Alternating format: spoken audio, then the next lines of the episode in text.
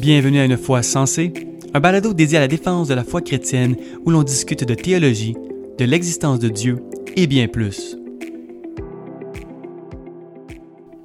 Bienvenue à un autre podcast d'une foi sensée. Aujourd'hui, on se demande, est-ce que les chrétiens, on est déraisonnables? On est-tu une bande de petites brebis stupides, facilement contrôlables, qui croient aveuglement? Il existe cette perspective populaire dans notre société que si les chrétiens, utilisait moindrement la raison, on le saurait que Dieu n'existe pas, voyons. D'ailleurs, un jeune m'a déjà lancé que les chrétiens, on est une gang d'ignorants, parce qu'on croit simplement en Dieu parce qu'un livre, la Bible, le dit. Puis c'est vrai. Si on croit simplement parce que la Bible dit, ben c'est ignorant. Parti de même, le chanteur Kenny West serait autant le bon Dieu selon ce qu'il dit de lui-même dans certaines de ses chansons. Donc aujourd'hui, on va discuter cette relation entre la foi et la raison.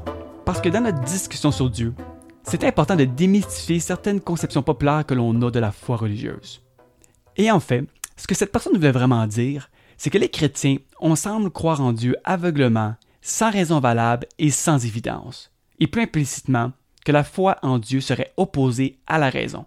À travers les siècles, il y a eu plusieurs opposants à la foi chrétienne qui ont affirmé que ces deux-là sont incompatibles. Elles ne seraient pas un bon fit, et c'est encore aujourd'hui une conception populaire. Le débat ne date pas d'hier. On peut penser au philosophe Emmanuel Kant au XVIIIe siècle, qui aura fortement poussé pour un abandon de la certitude religieuse par la foi, pour maintenant passer à la certitude provenant de la raison, par qui on pouvait enfin arriver à une objectivité. Tous les deux étant alors incompatibles, puisque la foi transcende le monde des expériences, comparativement à la raison. Le philosophe David Hume aussi aura rejeté la possibilité de raisonner pour les vérités de la foi. Benjamin Franklin, un des pères fondateurs des États-Unis, aura dit au 18e siècle que la façon de voir par la foi, eh bien, c'est de se fermer les yeux à la raison. Dans le fond, la foi, elle serait qu'un saut dans le vide, puis les chrétiens, on s'aveugle volontairement devant le fait que toutes les évidences démontrent que Dieu n'existe pas. Pourtant, en tant que chrétien, je crois que la foi et la raison vont très bien ensemble puisque j'utilise ma raison pour venir confirmer en quelle autorité est-ce que je devrais mettre ma foi. C'est ce que Augustin, un des grands premiers penseurs du christianisme au IVe siècle, partageait déjà. La foi pour lui, c'était une autorité que nous donnons en quelque chose dont nous n'avons pas nécessairement été présents. Elle serait une confiance envers ce que nous croyons être vrai, sont les évidences que nous avons. Si on prend la foi de cette façon, ben c'est quelque chose qui est très présent dans ce monde aujourd'hui. Et l'exemple qu'il aura partagé le représente bien. C'est-à-dire qu'on donne tous notre foi en nos parents qui sont en effet bien nos parents parce qu'on n'était pas présents lors de notre conception. Peut-être qu'on ne le sait pas, mais qu'on est adopté, qui sait? Mais pour le moment, on met notre foi en nos parents qui le sont parce qu'il est raisonnable d'y croire selon les évidences que l'on a. À partir de cette conception, si j'ai foi en Jésus-Christ et en ce que la Bible partage, c'est pas par pure ignorance ou par aveuglement, mais par les questionnements, les doutes et ma raison que je vais y mettre ma foi. Donc, contrairement à la pensée populaire, la foi et la raison sont de très bons chums. C'est un saut de confiance en ce que l'on croit être vrai, puis c'est quelque chose qu'on fait à tous les jours. Pour mettre en contexte, euh, je pourrais reprendre un exemple qui est souvent utilisé dans la défense de la foi chrétienne, qui est un exemple un petit peu quétaine, parce que justement on l'utilise tellement qu'à m'emmener, euh, ça devient plus trop original. Mais c'est l'exemple des tribunaux. Dans le fond, quand un procès a lieu, euh, des évidences sont présentées au jury afin de savoir si l'accusé est coupable ou non. Dans ce cas-ci, ben, ce serait au jury de savoir puis de questionner est-ce raisonnable d'avoir foi en Dieu selon les évidences que nous avons? Le jury, c'est vous. Et dans le cas où est-ce qu'un accusé est accusé de meurtre, mais qu'il n'y a aucune preuve graphique, une preuve vidéo de cet acte, qui est, on sait, une des preuves les plus incriminantes, ben, la poursuite va présenter des preuves telles que le couteau, euh, les empreintes digitales, les taches de sang sur les vêtements, les déplacements du suspect, afin que le jury puisse conclure s'il est raisonnable ou non de croire que cette personne est coupable. De la même façon, la foi et la raison vont de quand il vient temps de parler de l'existence de Dieu.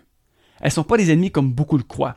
La foi, n'est pas une excuse envers l'inconnu, euh, ce n'est pas un aveuglement de la raison, puis elle ne demande surtout pas non plus une soumission inconditionnelle qui souvent va être la cause d'abus inacceptables. Et donc, ce qui est bizarre, c'est pourquoi tant de gens affirment toujours le contraire. Et c'est là la difficulté de ce dialogue, euh, c'est qu'il existe souvent un gouffre en ce qu'un religieux affirme par rapport à sa foi et la perception de non-croyants envers celle-ci. Je pense à, mettons, à Neil deGrasse Tyson, un astrophysicien bien connu qui est la voix du show Cosmos sur Netflix. Euh, pour lui, dans ses entrevues sur la religion, euh, sur l'univers, euh, est-ce qu'il existe quelque chose de plus grand? Eh bien, en tant qu'athée, il dit toujours que la foi est un saut aveugle envers ce que l'on croit être une vérité, malgré l'absence de preuves. C'est pourtant totalement l'opposé de la définition que je viens de vous donner, ou ce que l'ensemble de plusieurs chrétiens affirment depuis des millénaires. Le problème, c'est que c'est vrai. Il existe des chrétiens qui n'ont pas besoin de se poser de questions, ne sentent pas le besoin de comprendre le pourquoi ils croient ce qu'ils croient, ou de chercher des réponses et des évidences envers leur foi chrétienne. Ils ont le droit, mais de leur côté, euh, ils sont convaincus que Dieu existe, ils ont besoin de plus de réponses, et quand quelqu'un va poser peut-être une question sur leur foi, ils vont répondre par des expressions qui invalident ce lien entre la foi et la raison. Par exemple, pose-toi pas de questions parce que seul Dieu le sait. Ou sinon, il y a bien sûr le fameux Les voies de Dieu sont impénétrables. Ou sinon, ils vont peut-être juste dire écoute, fais confiance en Dieu, puis tu verras. Et si quelqu'un demande une question par rapport à peut-être une quelconque valeur ou principe chrétien, ben ils vont dire écoute, euh, la Bible dit, la Bible dit, voilà. Donc, ils utilisent un langage qui donne cette image que, dans le fond, euh, avoir foi en Dieu, c'est de croire sans savoir, de croire aveuglement. Si certains chrétiens ne se posent pas de questions, euh, ils ont le droit, mais ce n'est pas parce qu'ils ne se posent pas plus de questions que ça invalide cette relation entre la foi et la raison, ou même la rationalité de la croyance en Dieu. C'est juste que par moments, euh, cette approche va peut-être être naïve. C'est important de réaliser aussi que ce n'est pas parce qu'un chrétien qui maintenant aime approfondir sa foi par la raison, mais n'a pas la réponse envers une objection, eh bien qu'alors la foi est opposée à la raison. Ça présupposerait qu'il faudrait toujours avoir la connaissance absolue envers une affirmation pour que cette position soit reconnue comme raisonnable, et bien ça, il n'y a aucun érudit dans le monde qui va affirmer que c'est possible d'avoir la connaissance absolue. Ça serait d'être Dieu dans le fond. Dans la foi chrétienne, il n'y a rien de mieux que de regarder la personne de Jésus-Christ pour répondre à nos questionnements. Et un bon ami à moi, et un excellent théologien, Sonny Perron-No, note que dans Jean 14, on a justement une histoire où est-ce qu'on voit cette relation envers la foi et la raison. Les disciples euh, vont discuter avec Jésus, en fait, de savoir où est-ce qu'il s'en va et comment est-ce qu'ils peuvent suivre le même chemin pour aller au Père. Le Père dans la foi juive, la foi chrétienne, ça représente Dieu. Et déjà, les disciples, dans le fond, ils posent des questions. Ils ne croient pas aveuglement, ils veulent savoir comment est-ce qu'ils sont censés pouvoir aller vers Dieu. Et lui, euh, Jésus-Christ va répondre dans Jean 14, 11, Croyez-moi, je suis dans le Père et le Père est en moi. Donc il est en Dieu et Dieu est en lui. il va finir en disant, Croyez-moi au moins à cause de ses œuvres. Donc Jésus faisait appel à la raison de ses disciples afin qu'ils mettent leur foi, euh, leur confiance en lui. Et le mot œuvre ici, dans le contexte du verset, doit être compris comme miracle. Parce que Jésus faisait des miracles. Et donc, ces miracles sont des évidences que Dieu est avec lui. Donc, il ne va pas dire euh, Posez pas de questions, euh, suivez-moi aveuglement coûte que coûte. Non, il va faire appel à leur raison afin de les amener à la conclusion logique qu'il est la manifestation de Dieu. Pensez-y bien, si la foi et la raison étaient réellement incompatibles, nos vies seraient totalement ridicules. On serait tout le temps obligé de croire ce que tout le monde dit, parce qu'après tout, pas besoin d'évidence. Et donc moi, si je vous dis que Dieu existe, et qu'en fait, euh, je suis Dieu, eh bien, pas le choix de suivre ce que je dis parce que la minute que vous dites, ben voyons, c'est pas vrai, vous venez d'utiliser le domaine de la raison pour m'invalider, alors que la foi et la raison ne vont pas ensemble. Mais c'est vrai.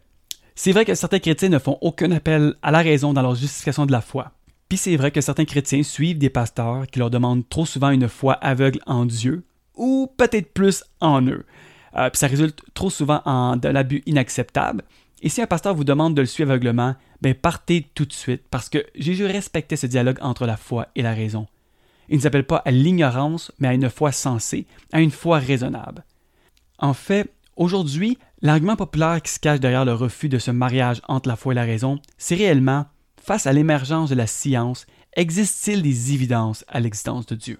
Certains vont dire non, parce qu'avec les plus récentes découvertes de la science, ben, il n'existe aucune évidence de l'existence de Dieu parce qu'on est en mesure de répondre de plus en plus à toutes les questions de l'homme. Et à partir de là, ben, ils vont dire que les chrétiens croient aveuglement, alors qu'en fait, la science et la foi vont aussi très bien ensemble et on va en parler bientôt. Ma réponse, c'est oui. Il existe plusieurs évidences pour l'existence de Dieu. On parle de l'argument moral, euh, de l'argument cosmologique du calame, euh, de l'argument ontologique, qui est peut-être pas nécessairement mon favori, euh, de l'argument de conscience, l'argument d'ajustement parfait de l'univers, et aussi les arguments au niveau de la foi chrétienne de la résurrection de Jésus-Christ. Euh, il y en a une tonne qui font qu'en fait, la foi chrétienne est très raisonnable. On se donne un petit peu de temps et on va pouvoir avoir la chance de toutes les approfondir. Donc on a tous une foi qui interagit avec la raison et qui rend nos vies cohérentes jour après jour, et rien dans la foi chrétienne interdit cela. Si bien sûr, on décide dès le départ d'éliminer cette possibilité parce que on veut vraiment pas ouvrir ce dialogue, eh bien là, peut-être que le problème vient d'ailleurs, peut-être du cœur de l'homme, mais bon, je ne me ferai pas juge.